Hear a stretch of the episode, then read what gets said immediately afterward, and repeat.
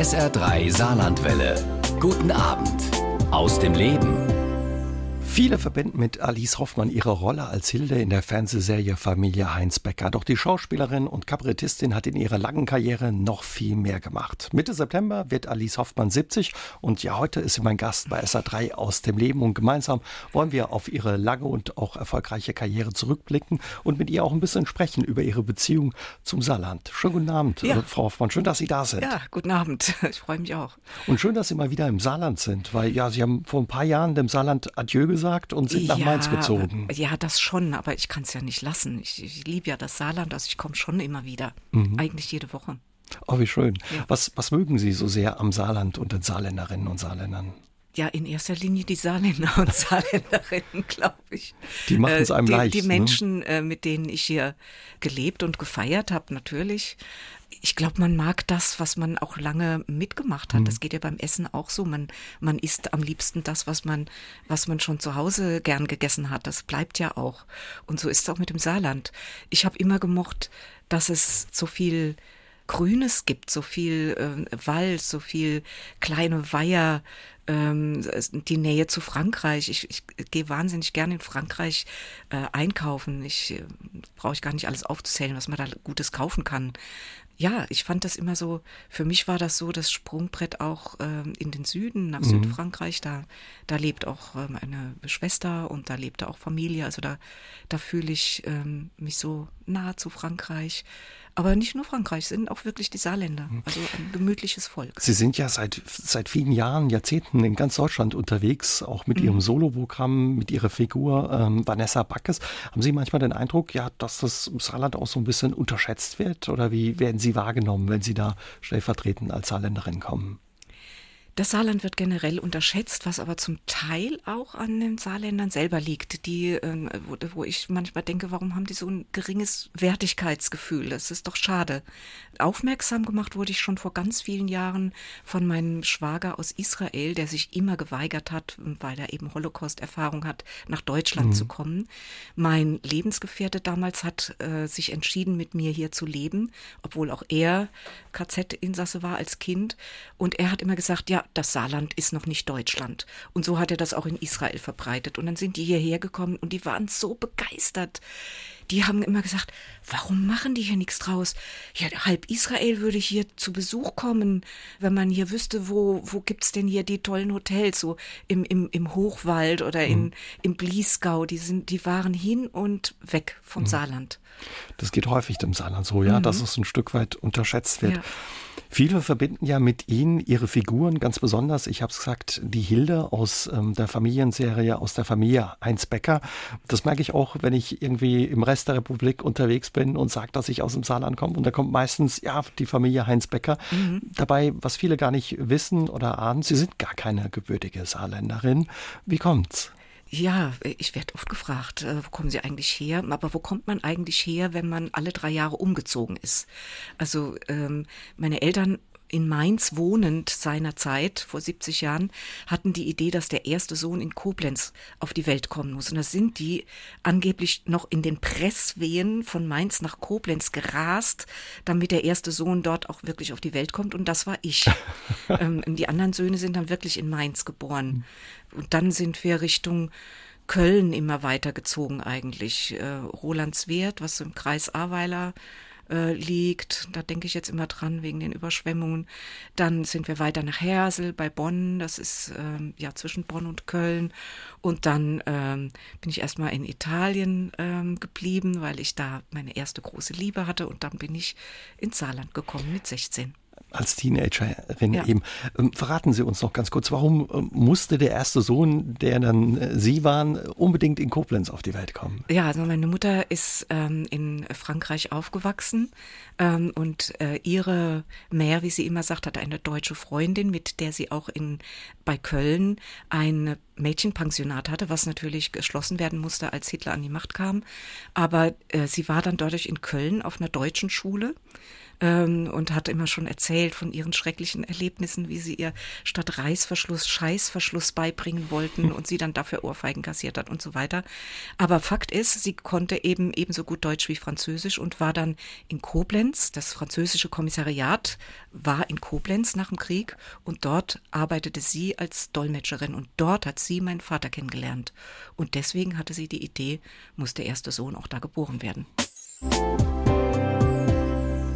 Sie haben uns schon verraten, Mitte der 60er, genau gesagt 68, ja schon fast Ende mhm. der 60er, sind Sie mit Ihrer Familie ins Saarland gekommen. Mhm. Ihr Vater war Braumeister in der Brauereidirektor ja, sogar in der ja, Schlossbrauerei in Hornburg. Gab's damals noch, ja, ja. In, in Neunkirchen. In Neunkirchen, Entschuldigung. Und ähm, ja, wie war das für Sie, aus dem Rheinland ins Saarland zu kommen? Haben Sie noch Erinnerungen? Oh, also zuerst habe ich gedacht, mein Gott, ich bin in der Hölle gelandet. Was ist denn hier los? Als wir nach Neunkirchen reinfuhren, diese schwarz-grauen Häuser, den Ruß überall, dann fielen mir Leute, dauernd hatte irgendeiner entweder einen Kropf am Hals oder eine Binde um die Augen. Und mir wurde später erzählt, ja, da fliegen so Eisenstückchen rum und die Augenärzte, die es also auch zuhauf da gab, sind dann darauf spezialisiert, mit irgendwelchen Magneten das aus dem Auge wieder zu ziehen. Oh je. Und ich dachte, das ist also die Hölle pur.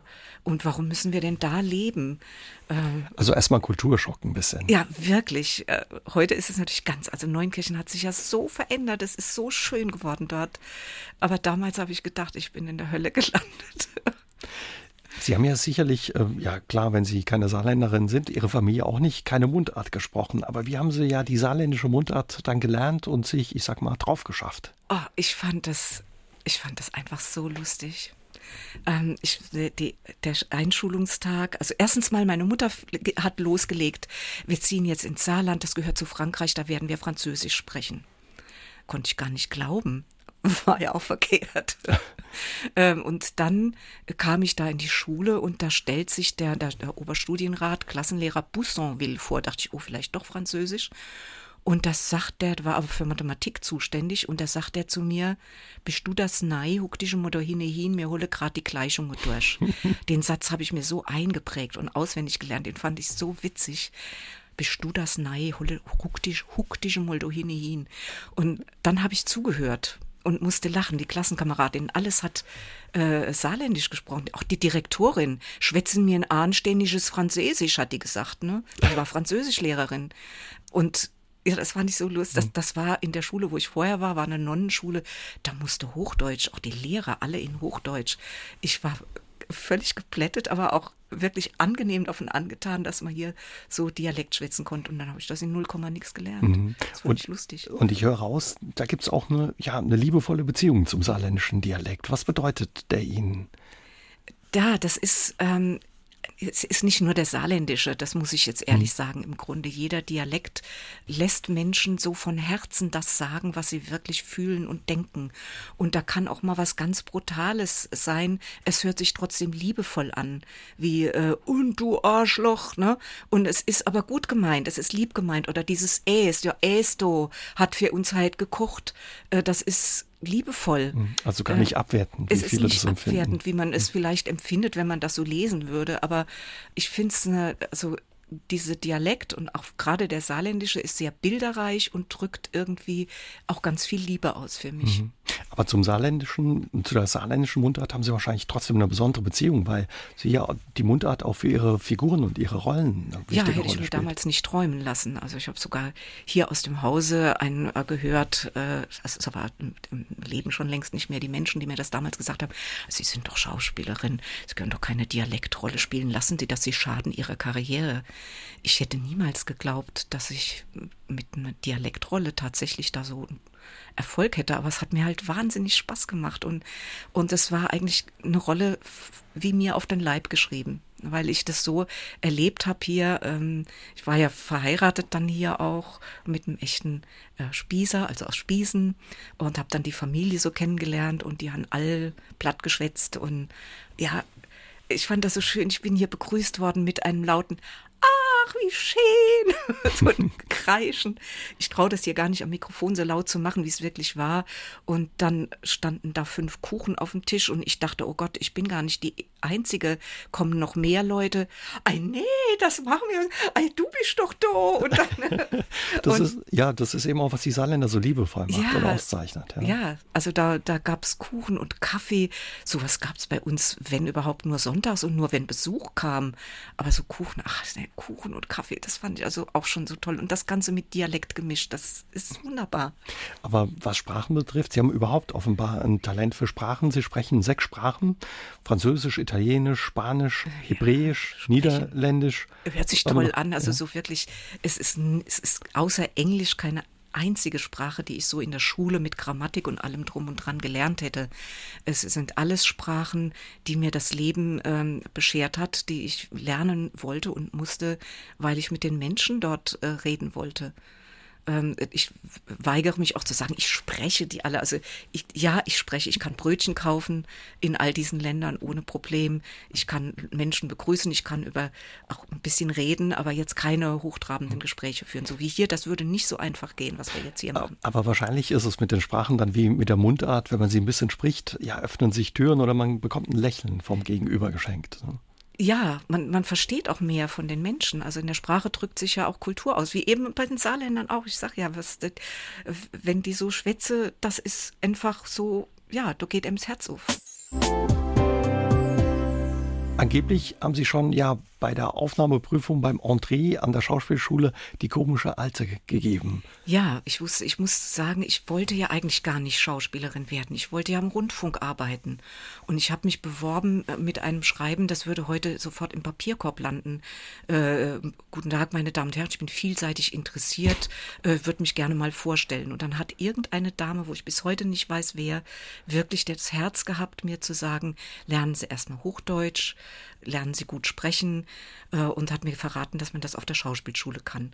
Und dann habe ich da geguckt, was sind die Aufnahmebedingungen, bin gar nicht auf die Idee gekommen, dass ich vielleicht nicht die Einzige bin, die sich da bewirbt, sondern ich habe gedacht, man macht das alles, was da steht und dann hm, hat, macht man Schauspielschule. Ich dachte nicht, dass man da durchfallen könnte und habe ähm, Sachen gemacht, die ganz unüblich waren. Ich habe eben eine alte Frau, die Frau Neigebauer aus dem Ostpreisen gespielt und dann auch den zugehörigen Arzt. Die kam dann, ach Herr Doktor, ich bin ja so in Sorge um meinen Mann, der wegen Gallenverkalkung bei Ihnen im Krankenhaus liegt. Ja, äh, wegen Gallenverkalkung, Entschuldigung, wir haben Mann den Blinddarm entfernt. Was? Den Blinddarm? Und so bin ich immer hin und her gesprungen, was bis Dario Fo am Theater völlig unüblich war. Die waren auch ganz entsetzt. Das äh, Lehrerteam, was da saß, haben sich angeguckt, sowas hatten sie noch nie geboten bekommen. Aber sie haben mir dann am Ende gesagt, ein gewisses komödiantisches Talent sei mir einfach nicht abzusprechen und sie würden es mal mit mir versuchen. Also es hat geklappt, sie waren ja. gut. Wie sind Sie auf die Idee gekommen, ja eine komische Alte zu spielen, eine ältere Ach, das hatte ich mal im, im, Schultheater gemacht und das fiel mir leicht. Mhm. Also ich fand die einfach lustig, die Alte. Äh, und ich hatte gar keine, ähm, ja, ich, ich war eben nicht so eine Schauspielerin, der es darum ging, äh, jetzt schön auszusehen und der große Star zu werden. Ich wollte ja einfach nur diese blöde Schauspielschulprüfung bestehen. Wenn ich geahnt hätte, dass sich noch 200 Leute außer mir beworben haben und nur 10 bestehen würden, hätte ich es nicht gewagt. Aber ich wusste das alles nicht. Ich war richtig, die haben dann gesagt, ja, Sie können ja gar nicht richtig, Sie, Sie lispeln ja, merken Sie das nicht? Ich sage, ja, das ist ja interessant, was Sie sagen, aber Sie sind doch dann Lehrer, Sie werden mir das doch dann beibringen. Also Sie waren selbstbewusst. Sehr selbstbewusst, ja. ja. Und damit habe ich es gemacht. Sie haben ja gesagt, ursprünglich wollten Sie zum Rundfunk, als Sie bei uns reingekommen sind ins Studio, haben Sie gesagt, ich kenne mich hier noch aus. Ja. Sie waren hier zu einer, wie haben Sie das genannt, Rundfunkprüfung? Zu einer Funkprüfung, Funkprüfung, nannte man das damals. Ja, und derselbe Mann, der die Funkprüfung abgenommen hat, war in der Schauspielschule der Sprechlehrer. Hm. Es gab tatsächlich das Fach Mikrofonsprechen in der Schauspielschule. Weil wenn man das nicht gelernt hat, da gibt es ja Leute, die reden dann so plötzlich am Mikrofon vorbei. Und dann äh, wundern sich, dass man das so komisch hört. Ähm, ja. Dass man nicht gut klingt, ja. Oder dass es, man kann so loppen und man kann es aber auch aber, aber der war dann äh, offenbar ein guter Sprechlehrer, der hat Ihnen all diese Dinge ja, ja ausgetreten. Da mussten wir genau 17 zirzensische Kunststückchen und dann das saarländische Sch. Ja, ich konnte das natürlich, aber das konnte er ja nicht wissen. Also wir haben, es war ja eine saarländische mhm. Schauspielschule, also haben wir ganz viel Übungen gemacht. Ne? Griechisch. Wer hat mein griechisches Riechfläschchen aus meinem Handtäschchen versteckt oder äh, während der sowjetisch-chinesischen Grenzstreitigkeiten und so weiter. Hm, das ist jetzt aber wirklich für Fortgeschrittene dann. Ne? Naja gut, ja, wenn man Schauspielerin man ja fortgeschritten will. sein. Wie fanden das Ihre Eltern, als Sie gesagt haben, so, ich habe mich an der Schauspielschule beworben das und die habe ich auch noch gesagt. genommen? Das habe ich gar nicht gesagt. Ich weiß gar nicht gewagt zu sagen, ähm, weil äh, man muss die Zeit auch sehen. Also mein Vater hatte so den Eindruck, Schauspielerinnen das ist wie damals auf dem Arbeitsamt. Also wenn man sich dort ähm, melden musste, was ja dann ab und zu dann schon mal passieren konnte, wenn ein Engagement zu Ende ging, da war man auf dem Schild stand ähm, Schauspieler und Prostituierte. Also das war ungefähr der Rang. Also das hätte ich nicht gewagt zu sagen, dass ich auf die Schauspielschule gehe. Ich habe mich natürlich an der Uni eingeschrieben für Soziologie und Psychologie und Germanistik. Fand es auch sehr interessant und habe auch wirklich ähm, zwei Jahre das nebenbei gemacht. Mhm. Also äh, so gut wie es ging, ähm, hin und her gerast, äh, zu den Vorlesungen und Seminaren und Prüfungen gemacht und Referate geschrieben und, und gleichzeitig tagsüber auf der Schauspielschule äh, Akrobatik, Ballett und äh, Sprechunterricht gemacht. Und Ihre Eltern waren zufrieden dann mit dem Studium der Soziologie und Germanistik? Zunächst und waren sie zufrieden. Also ich habe das nach zwei Jahren ja aufgegeben, das habe ich natürlich auch nicht gesagt, aber nach zwei Jahren hatte ich ein Engagement am, am äh, Landestheater und gleich die Hauptrolle und dann habe ich es ihnen gesagt und da mhm. waren sie ganz überrascht und sind sie auch gekommen. Weil Sie gerade auch so diese lustige Alte ausgewählt haben für die Aufnahmeprüfung, kommen Sie aus einer Familie, ja, wo Humor ähm, zum Alltag dazugehört? Wurde da viel gelacht und Witze gemacht? Also viel gelacht wurde bestimmt. Äh, die Familie war sehr laut, muss ich sehr sagen. Laut. Wir waren ja äh, zu acht äh, Kinder und dann die Eltern und äh, dann hatten wir noch eine, ich sage immer Mutterschwester, ähm, man könnte auch sagen Hausdrache. Ähm, also eine, eine Frau, die, weil meine Mutter auch immer berufstätig war, die so den Haushalt und die Kinder versorgt hat. Und das alles immer zusammen und ja, die Lautstärke war nicht zu überbieten. Also mhm. da hat man schon stimm, stimmmäßig viel gelernt. Also man musste sich bemerkbar machen, wenn man sich, gehört man werden wollte. Man musste sich da auch durchsetzen, ja. Und ja, da wurde auch viel gefeiert, ja. Es gab viele, viele Feste, alles wurde gefeiert. Ja. Wissen Sie, wo Sie Ihren, Ihren Witz und Humor her haben? Ich glaube, Witz und Humor lernt man erst im Leben. Mhm. Stück für Stück. Ich hatte früher nicht so viel davon.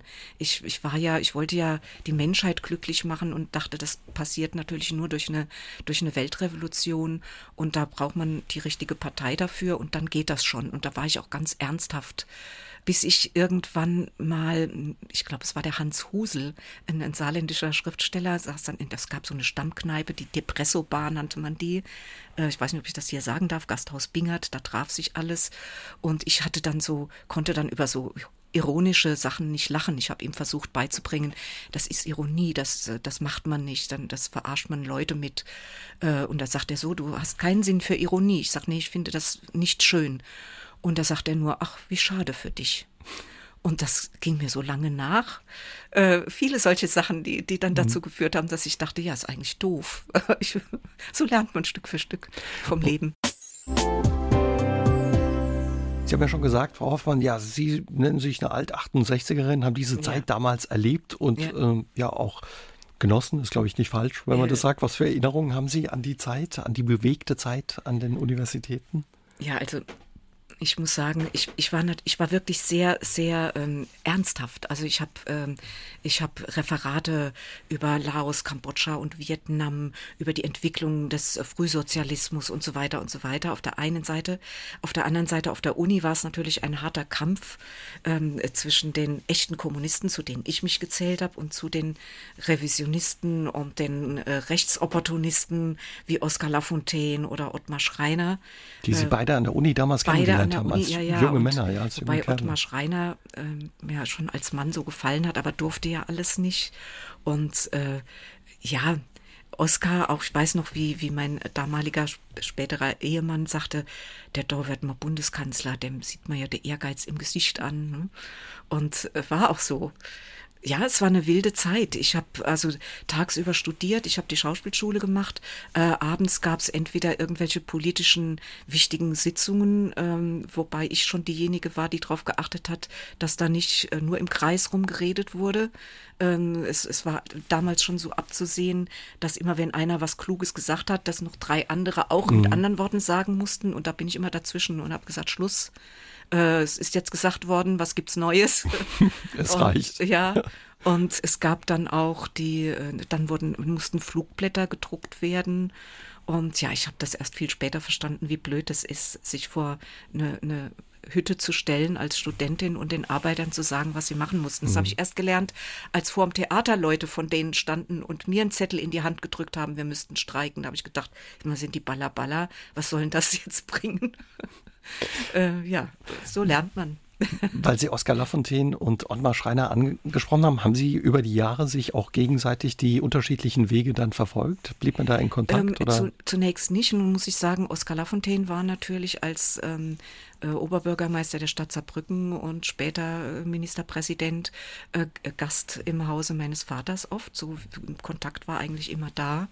Aber so richtig angefreundet haben wir uns eigentlich erst, als, seine, als er seine Karriere beendet hat äh, und in eine Vorstellung von mir kam. Mhm. Die Leute haben sich die, alle die Hälse verrenkt, um zu sehen, wer sitzt da, sitzt der da nicht in der ersten Reihe, ist es nicht der Oscar? Und ich habe von der Bühne runter gesagt, ah, ich weiß, ihr gucke, weil der sieht aus wie der Oscar, das ist er aber nicht, ich kann euch beruhigen. Ich wollte ihn natürlich schützen und äh, die, die Vorstellung irgendwie spielen können und es hat auch gewirkt. Mhm. Und dann nachher haben wir zusammengesessen und haben wirklich über, über Leben und Tod geredet und ich kann sagen, dass wir auch seitdem ja, eine Freundschaft haben. Sie haben dann auch erzählt, dass Sie eben schon dann auf der Bühne standen und ähm, ja im Staatstheater gespielt haben. Erinnern Sie sich noch an Ihre erste Rolle im Staatstheater? oh ja, oh ja, das, das war ähm, Stella von Goethe. Eine äh, junge Schauspielerin war ausgefallen. Ich war noch auf der Schauspielschule. Es war 1971 und Thekla Carola Wied hat die äh, Stella gespielt und ich sollte die Tochter Luzi sollte schnell reinspringen. Also die Schauspielerin war wohl krank und ich musste innerhalb von äh, paar Stunden schnell schnell das alles auswendig lernen und äh, schnell wurde eingeführt und dann am Abend schon spielen. Und das war so gut, dass die also hin und weg waren, wie schnell ich sowas, ich, ich habe wahnsinnig schnell auswendig lernen mhm. können. Und dann wurde ich ständig für irgendwas eingesetzt, wann immer irgendjemand ausfiel. Und so bin ich überhaupt ans Theater gekommen. Wollte ich gar nicht. Ich wollte ja hier zum Rundfunk. Ich wollte ja sprechen. Und ja, und Thekla Carola Wied habe ich dann 20 äh, Jahre später wieder getroffen und den Fauxpas begangen zu sagen, äh, ach, hallo Thekla, äh, wir haben uns, wir kennen uns, ich, du hast vor 20 Jahren mal meine Mutter gespielt. Und es war so peinlich, im selben Moment, die hat mich so giftig angeguckt, die sah so viel jünger aus als ich im Grund genommen.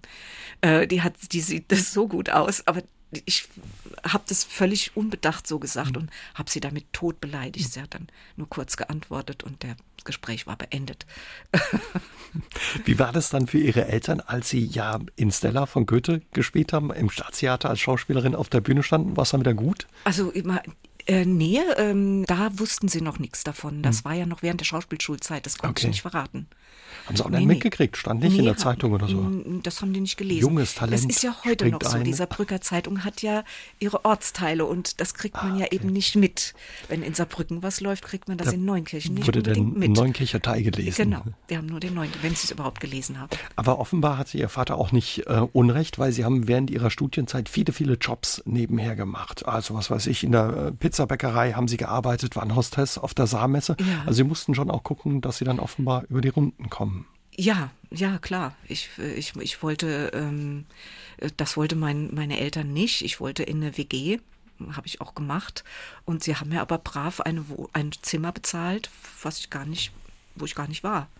Äh, also war das Geld weg. Also musste ich gucken, wie ich zu Geld komme.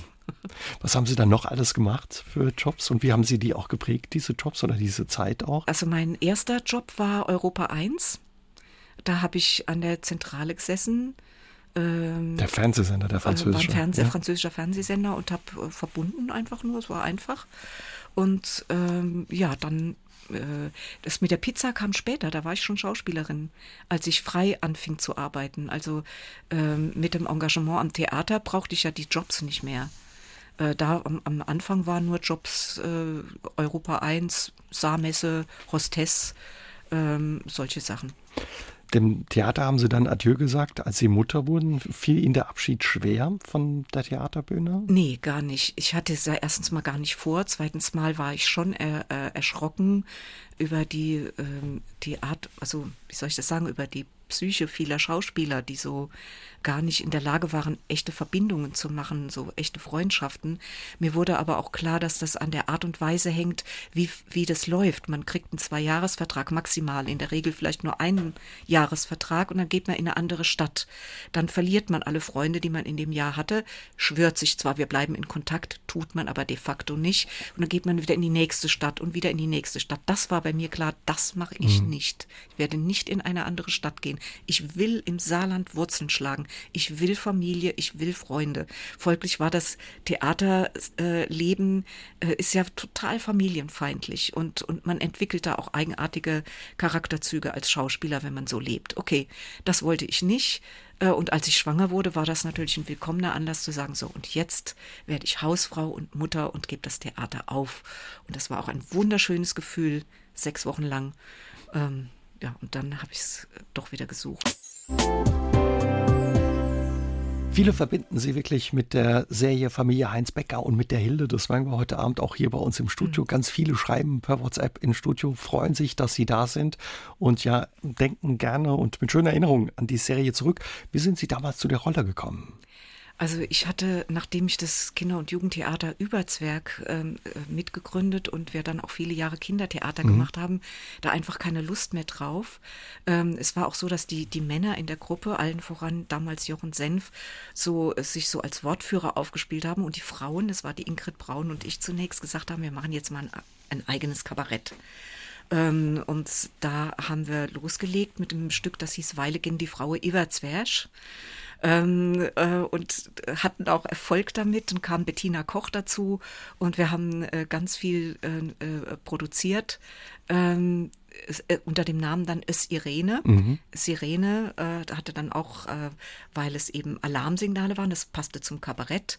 Ähm, Sirenen waren aber auch die, die mit ihren Gesängen die, die Männer, Männer in den Tod gelockt mhm. haben. Das fanden wir damals, äh, war ja, wir waren ja Feministinnen, also das hat schon gut gepasst. Und dann ist Irene, weil im Saarland alle Frauennamen mit S anfangen. Mhm. Da ist auch ein Theater, ein Chanson-Theater entstanden draus. Genau, ja. so haben wir dann auch mhm. weitergemacht. Und äh, da hatte ich in diesem ersten Programm Programm Weilegen, die Frau Iverzwerch, äh, es Renate gespielt, mit der Kittelschürze, die ich auch später als Hilde anhatte.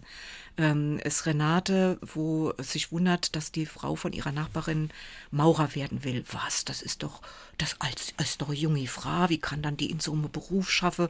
Und ähm, ja, diese Szene hat dann, da, der, damals gab es einen, einen Hörfunkredakteur hier, Luzan, äh, der dafür gesorgt hat, dass irgendwie mal das aufgenommen wurde mhm. im Fernsehen. Äh, für, oh, ich weiß schon nicht mehr für was genau. Über den Luzern habe ich dann aber auch so Mundart-Kabarett hier am Saarländischen Rundfunk gemacht. Da habe ich auch den Dudenhöfer kennengelernt, habe ich Marianne Weber-Riedel, die erste Hilde kennengelernt. Alle, die da mitgemacht haben. Das war so eine kleine, eigentlich ist es hier am Saarländischen Rundfunk in so einer Mundart-Kabarett-Ecke geboren Entstanden, worden. die Idee ja, für genau. die Familie. Mhm. Und ähm, dann äh, kam die erste, der WDR hat sich entschlossen, tatsächlich dank einer saarländischen Redakteurin, die damals in Köln gearbeitet hat, die Karin Diel, äh, die hatte tatsächlich den Mut zu sagen, komm, wir machen hier Familie Heinz Becker. Und äh, dann hat natürlich, wie das hier üblich war am saarländischen Rundfunk, Marianne Weber-Riedel die Frau vom Dudenhöfer gespielt. Das war hier in Unser Kenisch und all die Sachen, die wir hier gemacht mhm. haben, war das immer so. Sie war die Frau und ich war die freche, batzige Tochter oder die, die, die äh, Kammerzofe oder so irgendwas. Und so war ich dann natürlich auch in der Serie alles Mögliche. Schuhverkäuferin, Lehrerin, Polizistin, alles alle Bevor sie die Hilde waren, ja. Genau. Und unter anderem die Tante Hedwig äh, die dann versucht, in, äh, ihren Mann dazu zu kriegen, dass der einen Witz erzählt und sie dann den völlig daneben haut und als einzige natürlich lacht. Ähm, und das war sehr komische Szene. Und dann rief mich plötzlich die, der WDR an und sagte, wir wollen, dass, dass sie die Hilde spielen. Und da habe ich erstmal, war ich schockiert, weil ich konnte doch meiner Kollegin Marianne nicht die Rolle wegnehmen. Da, da habe ich gesagt, nee, also ich brauche da ein bisschen Bedenkzeit ich wollte natürlich erfahren von Marianne, was ist denn passiert. Also habe ich die schnell angerufen und dann hat die gesagt, du, ich habe dich empfohlen. Die haben den Eindruck, dass das ein Erfolg werden könnte und die wollen eine jüngere Hilde, weil die war damals schon 70, so wie ich heute bin. Und äh, sie musste künstlich verjüngt werden mit, mit Perücke und mit allem Pipapo. Und sie sagte auch, sie, sie hat auch nicht so richtig Lust, das zu machen. Also sie wird lieber in Trier am Theater bleiben und sie hätte mich sogar empfohlen. Ich kann also ruhigen Gewissens zusagen. Mhm. Und das haben Sie dann gemacht? Dann sie sahen damals noch ganz anders aus. Kleidergröße 36, lange rote lange Haare. Lange rote Haare bis zum Hintern. Ich, der Regisseur, dem ich habe gesehen, der hat also mit wirklich äh, damals Marco Serafini unter seiner Sonnenbrille, unter seiner Sportkappe mich angeguckt, so von oben bis unten gedacht, nee, also die kann das im Leben nicht spielen. Das war klar, dass er da äh, ganz dagegen war. Äh, zumal ich ja im, im, Privaten auch Hochdeutsch spreche. Es tut mir leid. Ich, ich, viele Leute sagen auch, ich schwätz doch, wie dir der Schnabel gewachsen ist. Er ist mir eben nicht in Saarländisch gewachsen. Ich, ich spreche mir Hochdeutsch mit Striefentreien, aber so richtig geht's nicht. Wenn ich von Herzen spreche, spreche ich so wie jetzt. Mhm. Und jedenfalls beim ersten Dreh äh, war ich dann morgens um sieben schon in der Maske und die Haare wurden auf so klein, ich habe natürlich die Haare abgeschnitten für die Rolle. Oh ich habe auch anderthalb, ich hatte anderthalb ja. Jahre Zeit, ich habe zugenommen. Ich habe mir Sahne, Kuchen und alles reingehauen, was möglich war und habe 15 Kilo zugenommen immerhin. Habe es auf Kleidergröße 38 gebracht. Wahnsinn. Und ähm, habe äh, die Haare abgeschnitten, schwarz gefärbt, weil das dunkle Haar das Gesicht älter erscheinen lässt. Schon wieder ein Trost an alle Grauhaarigen. Das ist nämlich die Gnade Gottes, dass man mit grauen Haaren dann am Ende doch jünger aussieht, weil das Schwarze ist halt sehr stramm, mhm. der Widerspruch. Und so wurde ich dann äh, auf kleine Wickler morgens die Haare gedreht und, und die, die Kleidung dann dazu passend. Äh, und ich habe mir auch Unterwäsche sogar gekauft, Marke Hilde gab's damals. Und das war so, wie die das getragen haben, so, so Liebestöter in beige und so stramm und so BHs, die so mehr an so ein Panzerabwehr äh, äh, erinnert haben als eine, eine Busenbekleidung. Äh, und äh, so äh, habe ich dann, das habe ich unten drunter getragen und dann habe ich mir die Kleidung, die damals der, der Kostümbildner ausgesucht hat, angezogen. Und so bin ich dann ins Studio gegangen. Und dann war die erste Frage von dem Regisseur, der kam auf mich zu, gnädige Frau, kann ich Ihnen helfen? Haben Sie sich verlaufen? Wo möchten Sie denn hin? Und da wusste ich, so, jetzt, jetzt hat das, jetzt glaubt das mir. Und dann habe ich gesagt, ei nee, ich spiele doch Doris Hilde. Und da fiel, der, der war wirklich platt.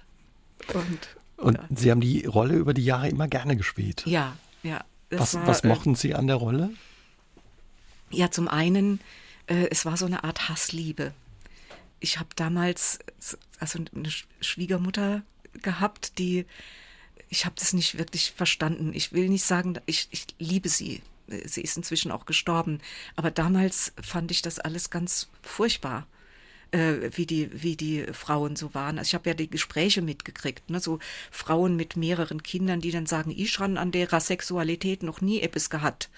Äh, dachte ich, oh Gott, was, wie, wie leben die? Und, und dann ging es immer nur ums Essen und was essen wir dann Mäue und dann am, am äh, Ostern gefragt, was essen wir dann an war Heiligabend und also so mhm das fand ich alles ganz irre und verrückt und habe es gehasst, aber auch irgendwas war auch Liebevolles dabei, eben dieses, ach, wie schön, dass er nochmal da sind, Huckeneich und so, äh, äh, wollen da nicht was essen, es hat ja auch so viel Liebe. Dieser Widerspruch, der hat mich interessiert und äh, deswegen habe ich das auch gern gespielt. Also das konnte ich mir, andere Leute gehen in eine Therapie.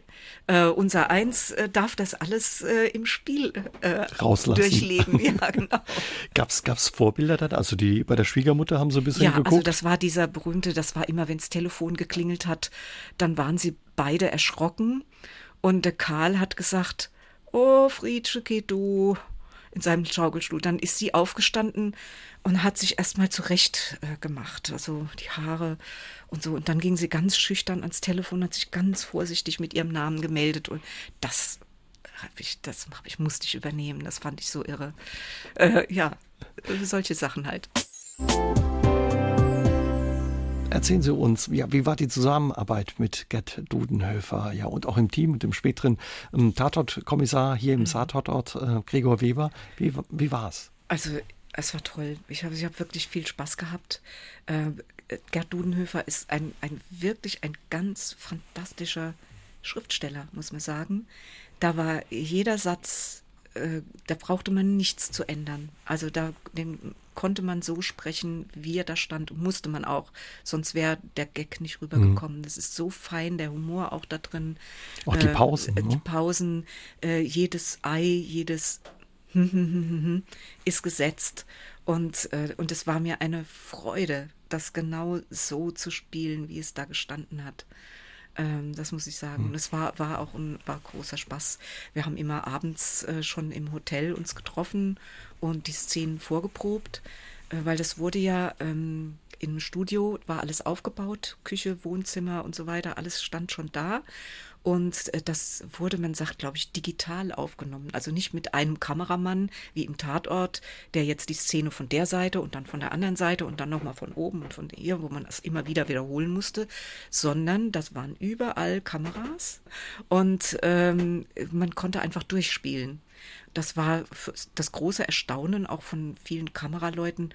Boah, die können eine halbe Stunde am Stück spielen wir konnten unseren Text auswendig. Mhm. Wahnsinn. Und also muss gar nicht häufig wiederholt werden, oder? Nicht, also wegen uns musste nicht viel wiederholt werden. Es war wirklich äh, äh, nicht nur, dass wir es auswendig konnten, wir hatten es auch dann alles schon durchgeprobt und der Marco Serafini, der Regisseur, wusste auch genau, wo welche Kamera wann welchen Satz und so. Das war mhm. also alles schon geklärt. Es ging eigentlich rasend schnell, muss ich sagen. Was viele Hörerinnen und Hörer interessiert, die auch ins Studio gemäht haben, ob sie noch Kontakt haben äh, mit äh, Gerd Dudenhöfer und wie der Kontakt auch ist. Nee, auch nach meinem Rausschmiss damals, ähm, wo dann in der Zeitung stand, ich hätte zu viel Geld gefragt, es war natürlich blödsinnig.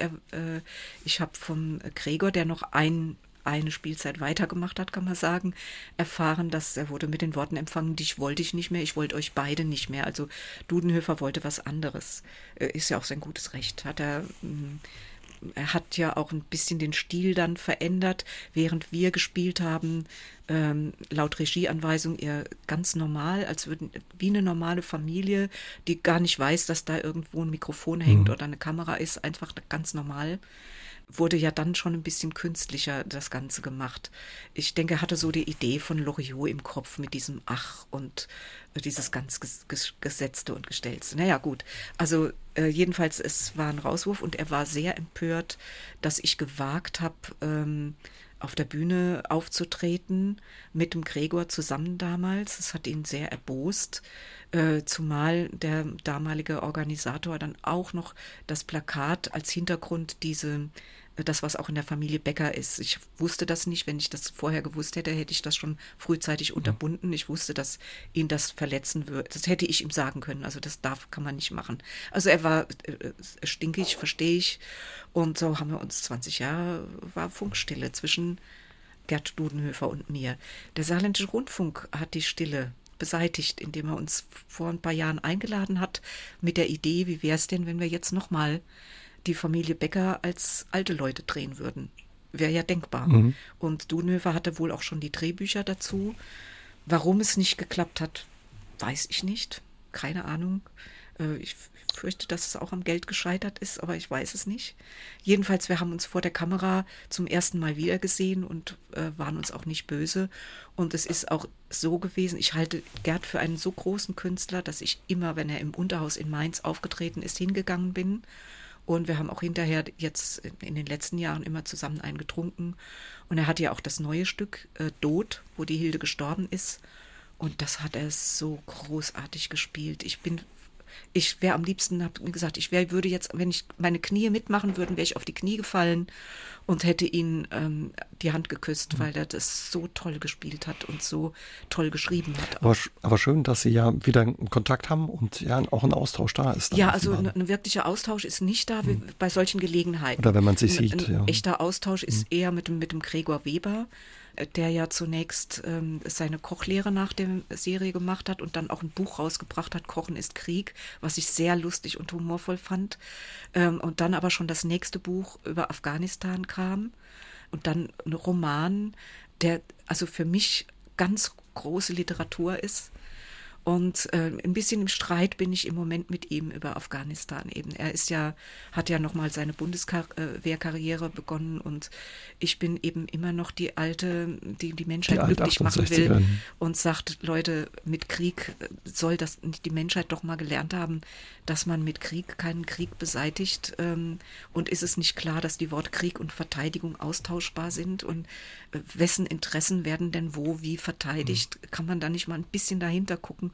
Und er schilt mich naiv und, äh, so, und so weiter und so weiter. Aber wir sind in Kontakt und es ändert nichts daran, dass ich ihn sehr mag und ihn wirklich großartig finde. Und Sie werden ja auch alle mit der Serie immer noch verbunden. Da kommt es häufig auch zu Verwechslungen. Sie haben mal geschrieben, also über die Verwechslungsgeschichten, da könnte man ein wirklich witziges Buch machen, wo die Menschen sie fürs Hilde gehalten haben. Haben Sie so eine Geschichte, wo man dachte, dass Sie es Hilde wären? Ja, man, ähm, also natürlich, ich, ich bin ja auch als Hilde in, in gewisser Weise, aber dass sie das, dass sie nicht verstehen, dass es gespielt ist, das habe ich erlebt. Da wurde ich mal morgens in der, in der, auf der Bank angesprochen ach, Sie sind, sind, sind Sie nicht die äh, Hilde? Ich sag ja, okay. Ähm, wo wird das eigentlich gedreht? Ich sag, na ja, in Köln. Ach, das ist ja schön, dass Sie mit, dann können Sie ja mit Ihrem Mann praktisch immer Urlaub machen sozusagen. Ich sag, wie, wie? Mit meinem Mann? Na ja, der ähm, Heinz. Äh, ach nee, Entschuldigung, das ist ja das ist ja dann ein Schauspieler. Wie, der, wie heißt der dann nochmal? Ja, Dudenhöfer. Ach so, ja, ja, äh, klar. Ähm, und Sie, klar, Sie heißen ja natürlich auch nicht äh, Hilde Becker. Ach, und ich bin Lehrerin und habe das jetzt nicht gerafft. Sie sind natürlich Frau Dudenhöfer. Die Serie Familie Heinz Becker verbinden viele mit Ihnen und ja, die Serie wird auch regelmäßig noch wiederholt. Vor allen Dingen die Weihnachtsserie mhm. ist Kult, die Weihnachtsfolge, ja. alle Jahre wieder.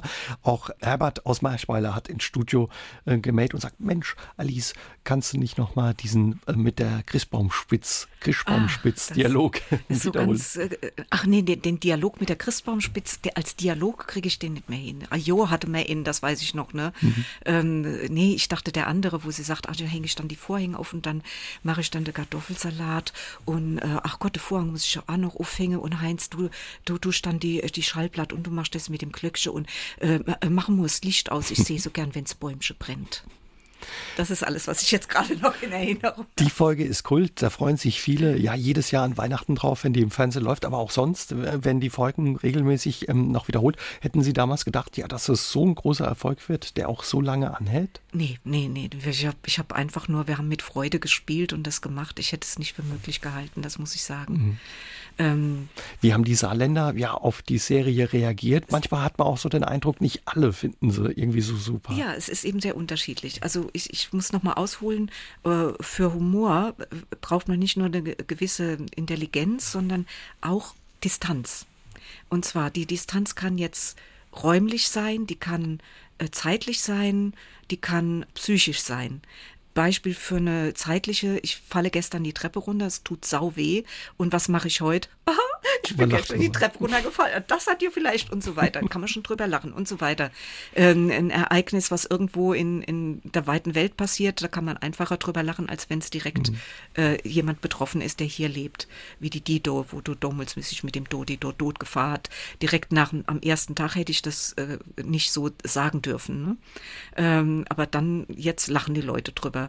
Und so ist es mit der Familie Heinz Becker.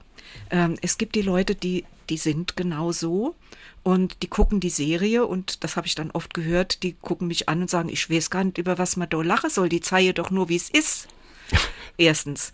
Äh, dann gibt es die Leute, die äh, zwar das verstehen, aber dann die Distanz nicht haben und die sagen, oh Gott, das kann ich nicht ab, das habe ich genug zu Hause, sowas gucke ich mir noch nicht noch im Fernsehen an.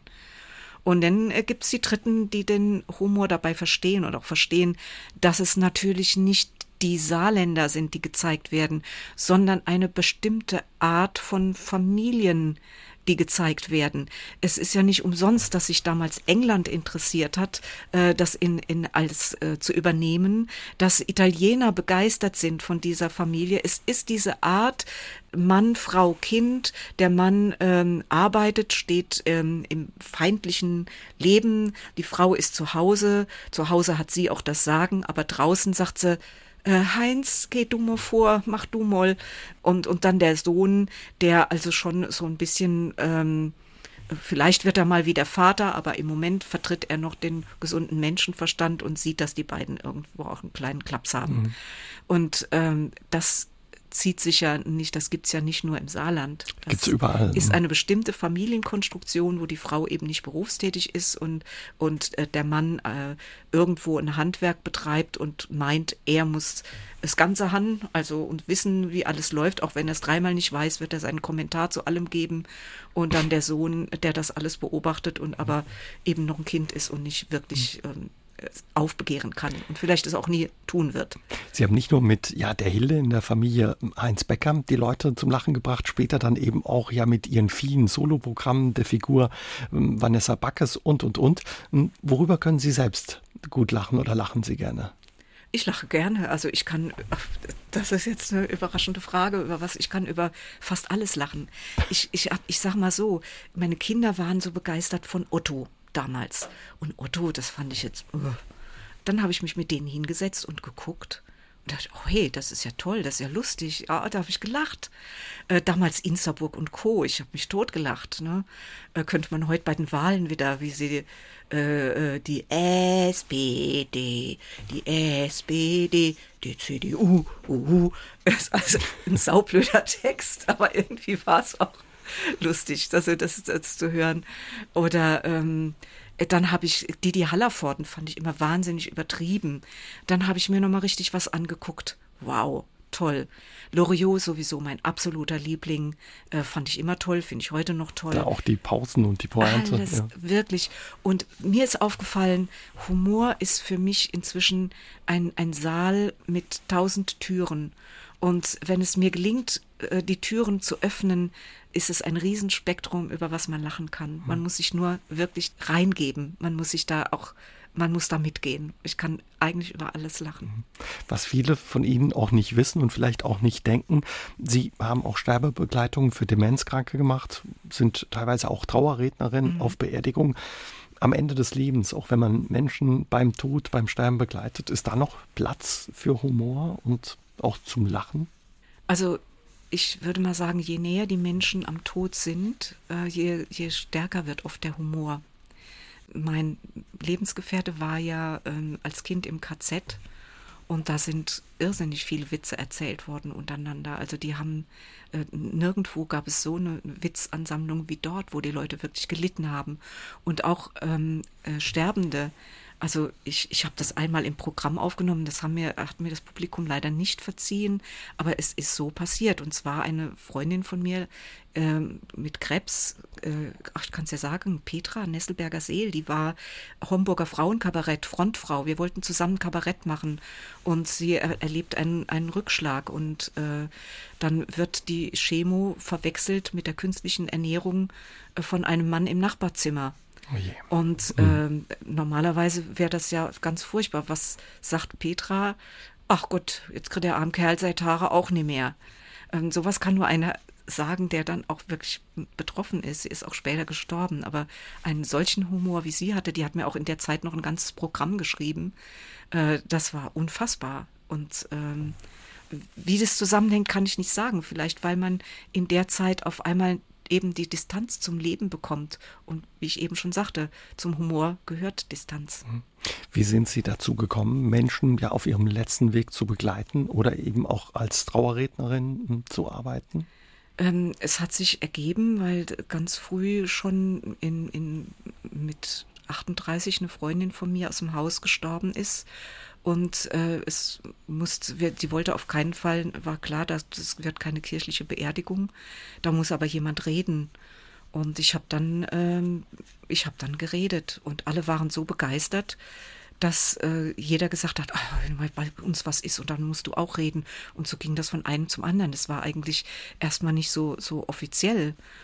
Ähm, das waren einfach, es waren auch nicht nur Demente, die ich begleitet habe beim Sterben, sondern einfach Freunde, Freundinnen, mein Lebensgefährte selbst ist, ist ja auch gestorben. Ja, meine Eltern, so, man, das kommt automatisch. Und dann eben auch eine Freundin in Mainz, die unbedingt wollte, dass ich dabei bin. Und ähm, ja, und, und dann irgendwann kam auch jemand, äh, der Beerdigungsinstitut, der das so miterlebt hat und gesagt hat, ach, da hätte ich noch, ähm, noch mehr Arbeit, würdest du das vielleicht auch ähm, so für Geld machen? Mhm. Ich kann das und das bezahlen und dann könntest du vielleicht da und da. Und dann habe ich eigentlich die Arbeit gemacht, die normalerweise ein Pfarrer macht. Also ich bin dann in die, die wollten halt keine kirchliche Beerdigung. Also gehe ich zu den Leuten ins Haus, frage mich durch und versuche dann möglichst ähm, ja würdevoll und und dem Verstorbenen gerecht werdend zu reden. Und wie ist das dann die Begegnung mit den Angehörigen und den Trauernden für Sie? Also für mich gehört das zum Leben. Ich habe mehr und mehr gelernt, dass der Tod zum Leben gehört und ähm, dass man sich gar nicht früh genug auch damit auseinandersetzen äh, kann und muss. Am 16. September werden Sie 70 Jahre alt. Ja. Wie blicken Sie auf die Zahl oder was macht die Zahl mit Ihnen? Ah, es ist verrückt. Also ich habe verstanden, äh, ich wollte ja neulich noch mit meinen Sirenen äh, ein Stück machen, Komm back, ich habe Lust auf dich, weil da hatten wir ja hier in Saarbrücken so einen Riesenerfolg, mhm. nicht nur im Saarland. Wir haben Hallen mit 800 Leuten gefüllt damals. Geht es um Liebe im Programm. Alter auch ein bisschen? Jetzt ne? haben wir gedacht, okay, wir sind jetzt, wir merken, 70 wird man nicht nur auf dem Papier, wir haben uns auch damals geschworen, wenn die erste von uns 70 wird, dann bringen wir das nochmal auf die Bühne, aber haben wirklich nicht gedacht, dass man 70 eben nicht nur auf dem Papier wird. Da passiert schon was mit dem Körper Körper, man wird älter, die äh, ich sag mal, ich bin noch knackig, aber vor allem in den Knien. Äh, so. äh, also vieles, ähm, äh, was einfach nicht so schön ist. Mhm. Ähm, und äh, auch mit der Lust ist es natürlich ganz anders als in jungen Jahren, wo man ja meistens an Sex denkt. Das ver verliert sich eigentlich im Alter, Gott sei Dank, würde ich mal sagen. Mhm. Aber ist auch ein bisschen ein Tabuthema. Ja, und, und da wollten wir eigentlich noch mal was machen, aber ja, während, während sind halt, dann kam Corona und ähm, und auch einer von uns ging es auch gar nicht gut äh, dabei. Und wir haben jetzt gemerkt, okay, also so, so wie wir es uns vorgestellt hatten, geht es nicht. Aber wir wollen was machen. Also ähm, wir werden uns an meinem Geburtstag am 16. wollen wir uns nochmal treffen ähm, und wollen nochmal äh, überlegen, ja, was, was äh, ist das Resümee? Sind wir tatsächlich jetzt zu alt für die Bühne? Sollen wir sagen, okay, wir schaffen das nicht mehr? Äh, scheitern wir an unseren eigenen Ansprüchen oder haben wir noch genug zu bieten, ähm, was Leute vielleicht interessieren könnte?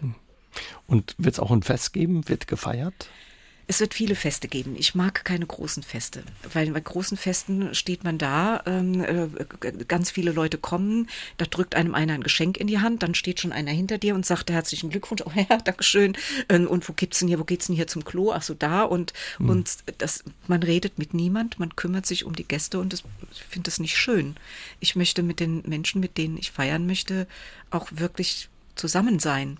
Und deswegen feiere ich viele kleine Feste. Also am 16. kommen meine Kinder erstmal, kurz danach kommt dann eben meine Kolleginnen und ähm, dann werde ich noch mit meinen Freunden feiern, dann werde ich noch mit Freunden hier in Saarbrücken feiern, aber immer nur maximal drei Leute.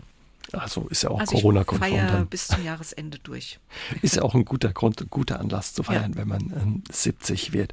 Sie haben schon gesagt, der Bühne wollen Sie treu bleiben.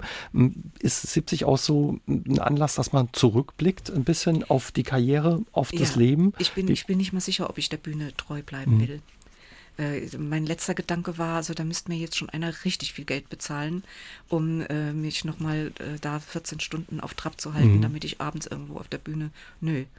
Ähm, ich habe eine Filmproduktion gegründet. AHA Filmproduktion nennt sich das. Wir sind auf dem Weg, jetzt ein ähm, Crowdfunding zu machen für eine erste Serie, die ich mit einem Freund mache. Es ist auch seine Idee. Mir sind es halt nur eine Serie, die im Saarland spielt, auch sehr lustig. Ich habe aber auch mit Anne und Anna vor, dass wir da auch mehr Film machen, weil wir auch gemerkt haben, dass im direkten Dialog das viel lustiger ist, als wenn wir so laut für die Bühne das alles äh, äh, sagen müssen. Also ähm, ja, man, man resümiert schon auf jeden mhm. Fall. Also das möchte ich auf jeden Fall äh, an meinen Geburtstag mit meinen Kollegen nochmal richtig gut resümieren. Wollen wir überhaupt nochmal auf die Bühne? Muss das sein? Können wir nicht was einen anderen Weg finden? Weil der Austausch jetzt über, über Themen wie Altwerden, Lust, aber auch über Politik, was gerade passiert in der Welt und wie stehen wir dazu, das finde ich schon ganz wichtig. Und wenn Sie zurückblicken, wie blicken Sie zurück ja auf Ihre Karriere und ja, Ihr Leben auch? Ja, da, da wird auch ein Buch draus. Ich hatte es meiner Mutter schon mal geschenkt. Das trug den Titel Meine Karriere, aber Ehre mit H geschrieben mir war damals aufgefallen, dass die Rollen, die ich gespielt habe, immer in irgendeinem Zusammenhang mit meiner psychischen Situation gestanden haben. Und ich habe dann, das ist eigentlich mehr ein Bilderbuch geworden, Fotos, gleichzeitig aber auch Gedichte, die so meinen mein Seelenzustand mhm. wiedergespiegelt haben oder eben kleine Geschichten, auch lustige Sachen, äh, ganz gemischt. Das wird auch eines Tages kommen als Buch. Und das ist eigentlich auch mein, mein Resümee, wie interessant, dass ich ähm, äh, alles, was andere in, in jahrelanger Therapiearbeit erarbeiten durfte, ich mit Spaß und Freude äh, auf der Bühne und äh, in der Musik und im Film äh, erarbeiten. Und ähm, das ist ein schönes Leben. Mhm. Ja. Hatten Sie manchmal auch ähm, damit zu kämpfen, dass man Sie, ja, weil Sie eben so bekannt und erfolgreich auch mit der Rolle der Hilde waren und auch Ihrer Figur, der Vanessa Backes, in eine Schublade geschoben hat? Hätten Sie vielleicht auch die eine oder andere Rolle gerne gespielt? Ja, das ist auf jeden Fall so. Natürlich. Die Schublade äh, tat mir leid. Ähm, zumal ich in jungen Jahren ja extra den lieben Gott gebeten habe, mir bitte ein Allerweltsgesicht zu geben, damit ich möglichst viele Rollen spielen kann. Und das hat er auch gemacht. Er hat mich erhört, aber zur falschen Zeit. Weil dann kamen auf einmal äh, Filme auf, das Fernsehen bestand nicht mehr nur aus einem Programm. Äh, es kam ein zweites, ein drittes, ein viertes und dann jetzt endlos. Jetzt kommt noch das Internet dazu. Äh, also ähm, äh, es werden jetzt Gesichter gefragt. Die wurden dann auf einmal äh, eine Rolle, mit der man jemanden verbindet. Da war der Schimanski und da war es die Hilde Becker. Und ich kann dankbar sein, weil es hat mir natürlich meine Existenz gesichert und es hat ja auch viel Freude gemacht. Aber natürlich mein Ziel, möglichst viele Rollen zu spielen, habe ich trotzdem verwirklicht. Dann eben nicht in der Öffentlichkeit, sondern in kleineren Produktionen, die ich auch gemacht habe. Auch hier in Saarbrücken mhm. ganz viel kleine Dinge gespielt, einen Tucholsky-Abend gemacht, einen Liederabend. Ähm, ich habe aber auch ähm, Lenchen Demuth, die Frau von Karl Marx, gespielt, wenn es auch nur in einem Dokumentarfilm war, aber doch, es war eine richtige Rolle, die mich gefordert hat, wo ich auch ganz anders aussehe, garantiert ganz anders als Hilde Becker und wo ich mich genauso rein vertieft habe in dieses Leben von Karl Marx und Lenchen Demuth ja, ähm, also sowas macht mir nach wie vor Spaß. Ist ja auch nicht zu Ende. Ich bin ja auch, Christian Ulmen hat mich ja als seine Mutter in Jerks äh, engagiert, wobei das schon ein bisschen mehr in Hilde geht, aber auch wieder anders ist. Und ähm, ich hoffe, ich, ich, ich bete fast jeden Tag dafür, dass ein Projekt mit Katharina Thalbach äh, klappt, was eigentlich im November gedreht werden soll ich weiß gar nicht, ob ich da so viel erzählen darf. Wenn Sie, um geht, was geht's, verraten Sie uns schon ruhig ein bisschen. Es ist eine, eine, schwarze Komödie. Mörder kriegen keine Rente, so viel sage ich mal, ist der Titel. Also es geht auf alle Fälle weiter. Da wird noch viel mhm. kommen, wo wir uns drauf freuen dürfen. Und mit all Ihren Rollen, die Sie ja über die Jahre gespielt haben, haben Sie auch vielen Ihrer Zuschauerinnen und Zuschauern ja viel Freude gemacht. Ja. Vielen Dank für Ihren Besuch, Frau Gerne. Hoffmann, und Gerne. dass Sie mit uns ja zurückgeblickt haben auf Ihre vielfältige und lange Karriere. Und wir haben gar nicht alles geschafft zu bereden. Ich würde sagen, Sie kommen einfach nochmal ja, dann mit vielleicht. dem Buch. Ja, genau. Es gibt noch ganz viele Themen. Das ist mir aber auch heute erst aufgefallen. Also ich würde mich freuen, wenn wir uns hier nochmal sprechen mhm. würden. Jetzt wünsche ich Ihnen aber erstmal ja einen schönen Geburtstag. Dann am 16. September Dankeschön. feiern Sie schön mit Ihren Freunden und Ihrer Familie in kleinen Häppchen. Und ähm, vielen Dank, dass Sie heute mein Gast waren. Gern geschehen, gern geschehen. Aus dem Leben. Der SR3 Talk am Dienstagabend ab 20.04 Uhr. Gibt's auch zum Nachhören auf sr3.de, auf YouTube und in der ARD Audiothek.